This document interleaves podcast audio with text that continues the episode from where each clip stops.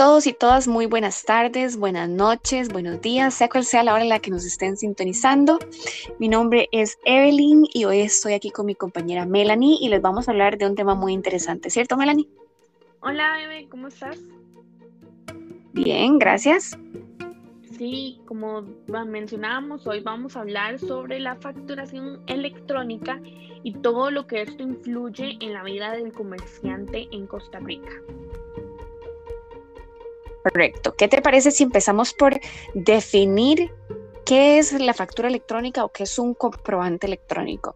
De acuerdo con la página del Ministerio de Hacienda en Costa Rica, este es un documento electrónico en formato XML autorizado por la Administración tributaria que respalda la venta o adquisición de bienes y la prestación de servicios. Este debe de ser generado, expresado y transmitido en formato electrónico en el mismo acto de la compra, venta o prestación del servicio. ¿Qué te parece, Melanie? Si me, si, me comentas un poco, em, ¿cuál es como la descripción de estos comprobantes electrónicos? Sí, claro. Bueno, antes de proceder con los tipos de comprobantes electrónicos, es muy importante tener claro que tanto la persona que ofrece el servicio debe generar el comprobante electrónico, a como la persona que lo recibe debe recibir, eh, valga la redundancia, por medio de su correo electrónico el comprobante. Y existen varios tipos de comprobantes. Por ejemplo, está la factura electrónica, que es un comprobante electrónico autorizado por la Administración Tributaria que respalda la venta de estos bienes o servicios.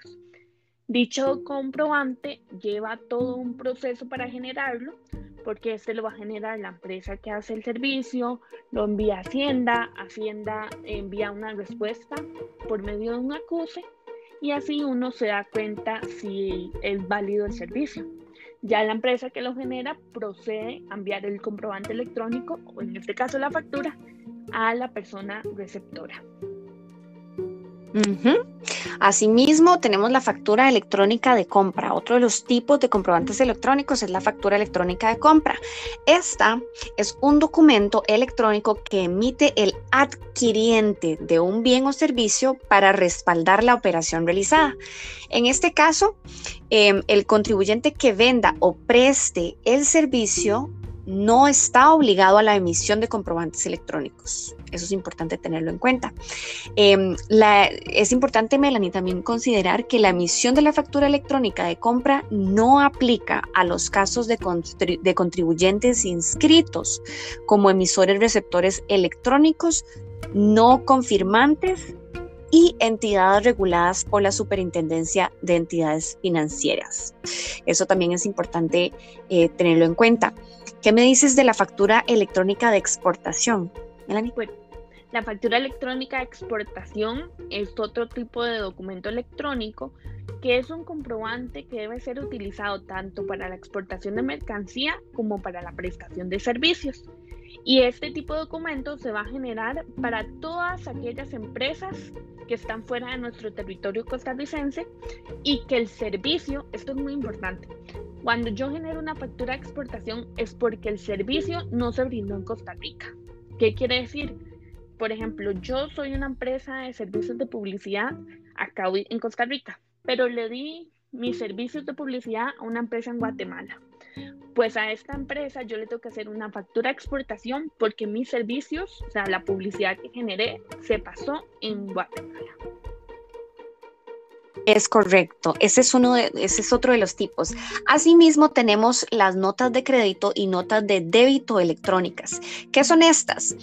Estas son notas electrónicas o comprobantes electrónicos autorizados igual por la Administración Tributaria que nos permiten anular o modificar los efectos contables de la factura electrónica o tiquete electrónico.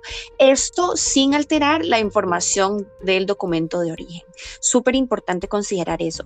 También existen los tiquetes electrónicos. ¿Qué nos puedes decir de eso, Melanie? Bueno, el tiquete electrónico es un documento con efecto tributario generado, expresado y transmitido en formato electrónico XML en el mismo acto de la compra, venta o prestación del servicio. Como repetimos en todos los comprobantes, este es autorizado por la Administración Tributaria. Eh, para una definición más clara, el comprobante electrónico es cuando vamos a un supermercado y el etiquete que nos dan sin nosotros haber brindado nuestra información, eso es un tiquete electrónico. Muy bien. Ahora, Melanie, me parece importante también hablar sobre la aceptación del comprobante por parte del receptor, ¿verdad? Mucha gente piensa que simplemente eh, yo pedí la factura electrónica y listo, ¿no? También debemos de aceptarla, ¿verdad? ¿Qué nos puedes decir al respecto?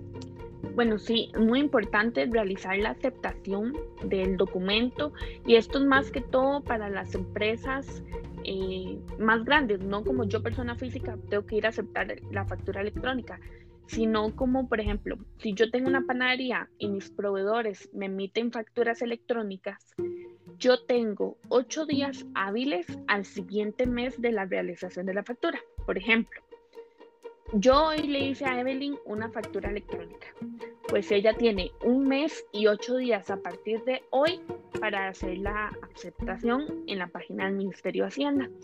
Si esta aceptación no se realiza, eh, prácticamente los servicios se dan por aceptados.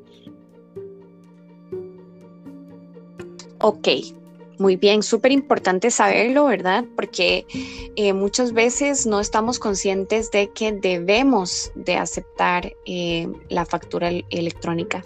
Ahora, Melanie, mucha gente se puede preguntar, ¿verdad? Somos seres humanos y podemos cometer errores en cualquier momento, este, por lo cual podríamos tener la necesidad de anular o corregir o los comprobantes electrónicos, ¿verdad? Ahora, es importante saber, ¿verdad? Tal y como lo, lo lo menciona, lo establece el Ministerio de Hacienda, que los comprobantes electrónicos no se pueden anular directamente. Sin embargo, sus efectos contables deben anularse o modificarse mediante la utilización de las notas de crédito o débito electrónicas, ¿verdad? Que mencionábamos anteriormente. Em, esto sin necesariamente modificar o alterar el documento original. Es mediante estas notas eh, de crédito o débito, ¿verdad? Electrónicas que vamos a poder hacer anulaciones o correcciones a los comprobantes electrónicos. Sí, correcto, De hecho, que no es como que yo pueda emitirte una factura y exista un botón en donde yo le pueda dar como eliminar o anular a la factura. Sí o sí, yo tengo que realizar una nota de crédito. Es muy importante saber que si yo me equivoco en la nota de crédito, lo que vuelvo a generar es una nota de débito no generaría otra factura. Entonces, para tener más claro, el proceso sería, se genera la factura, seguidamente se generaría la nota de crédito y seguidamente se generaría una nota de débito. También es importante saber que el ministerio nos hace, el Ministerio de Hacienda nos permite realizar diferentes tipos de referencia anulación. Por ejemplo, yo puedo realizar una nota de crédito, anula un documento de referencia, Puedo realizar una nota de crédito corrigiendo el texto del documento de referencia, corrigiendo el monto, o puedo realizar una nota de crédito simplemente refiriéndome a otro documento o sustituyendo este comprobante provisional por contingencia. Correcto. Me parece importante también, Melanie, mencionar o hablar un poco sobre el principal obstáculo de la factura electrónica. Yo creo que esto es algo de lo que mucha gente está consciente. Sin embargo, pues eh, hay otras muchas que no lo están, ¿verdad? Y es el hecho de que esta, esta factura electrónica se le pide a todos los comercios, ¿cierto? Se le pide a todos los comercios. Sin embargo, no todos los comercios, y a esto me refiero a los, em, los negocios que están muy alejados, muy retirados, eh, hablemos de una zona, no sé, como tal vez Zapatón de Puriscal, para darte un ejemplo, que es algo que conozco, este, no tienen el mismo acceso a, por ejemplo, el Internet que es necesario para hacer la facturación electrónica, ¿verdad? Este, ¿Qué piensas al respecto, Melanie? Sí, de hecho que es curioso cómo un gobierno puede aplicar un proceso obligatorio y no toda la población está tiene acceso a este, porque realmente la factura electrónica es necesario. Eh, más adelante vamos a hablar de los diversos programas que se pueden utilizar, no solamente el del Ministerio de Hacienda, pero para todos estos se ocupan Internet, se ocupa acceso a tener eh, un datáfono también para poder pagar por tarjeta de crédito o débito y realmente no toda la población se encuentra disponible con este servicio. Correcto. no sé si sabías, pero hay otro punto que creo que mucha gente no sabe, pero con esto de la factura electrónica, los servicios médicos nos cobran un 4% de impuesto. Sin embargo, es curioso porque este impuesto es reembolsable. Por ejemplo, si vos vas al dentista y pagas en efectivo, el dentista sí te va a cobrar ese 4%. Pero si vas y pagas en tarjeta, ok, el dentista te lo cobra, pero te lo devuelve. Pero solamente si el pago se hace por medio de tarjeta. No sé qué opinas de esto. A mí me parece, bueno, es algo que yo creo que mucha gente no lo sabe y antes de, el estudio que estábamos haciendo para este podcast, yo personalmente no lo sabía. Así que me parece súper importante que la población en general esté al tanto de este tipo de impuestos, cuándo se cobran, cuándo no se cobran, si se reembolsan, si no se reembolsan, ¿verdad? Entonces me parece importante por ese lado. Melanie, ¿qué te parece si para cerrar hablamos o mencionamos un eh, algunas de las compañías que nos pueden ofrecer em, el servicio de factura electrónica. Me parece que el que, el que la gente está más con el que la gente está más familiarizada es el ATV, ¿verdad? Que es el que es el único gratuito de mi conocimiento, que es el que brinda Ministerio de Hacienda, ¿verdad? Y por el cual se puede eh, generar la factura electrónica. ¿Conoces de algunos otros? Sí, de hecho que tengo conocimiento, eh, también hay uno que se llama AVD Internacional, eh, también se encuentra GoSocket, Finanza Pro, Southland, Logical Data.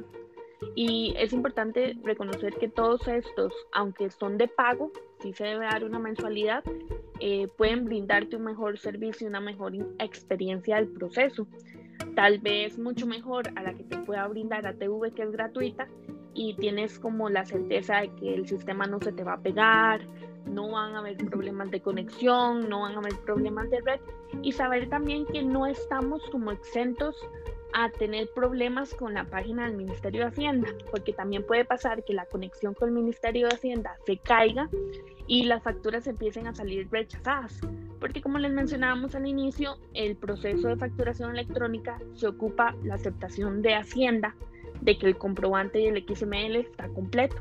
Entonces, también tener en cuenta como este tipo de problemas que brinda el proceso y que el proceso de facturación electrónica en sí no es 100% eh, seguro. Claro. Bueno, ya para terminar, podemos darles eh, algunas recomendaciones, ¿verdad? A los oyentes, a las personas que nos sintonizan. Y es súper importante, lo comentábamos en uno de nuestros podcasts anteriores, y es que en la página de Hacienda nos lo dicen, nos lo dicen súper claro apenas ingresamos a cualquiera de sus, de sus iconos. En los planes de de control tributario, ninguno de los funcionarios del Ministerio de Hacienda solicitarán contraseñas, claves de acceso, instalación de programas de cómputo o acceso a cuentas bancarias, ¿verdad? Tenemos que tener sumo cuidado con este tipo de, de estafas, ¿verdad? Porque es muy común que la gente reciba llamadas eh, que les ofrecen este tipo de cosas o que les solicitan contraseñas, claves de acceso, cosas por el estilo. Se debe tener muchísimo cuidado con eso. Y si sucede, ¿qué pueden hacérmela? Igual, bueno, si sucede, pueden denunciar, siempre como se los decimos, pueden llamar al 808.645 o directamente eh, dirigirse al OIJ.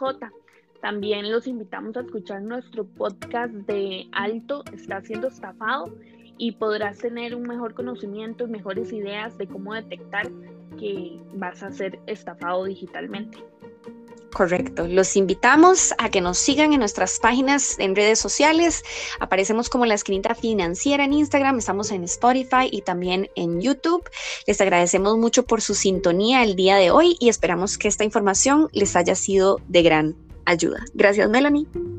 Hasta luego, muchas gracias. Hasta luego.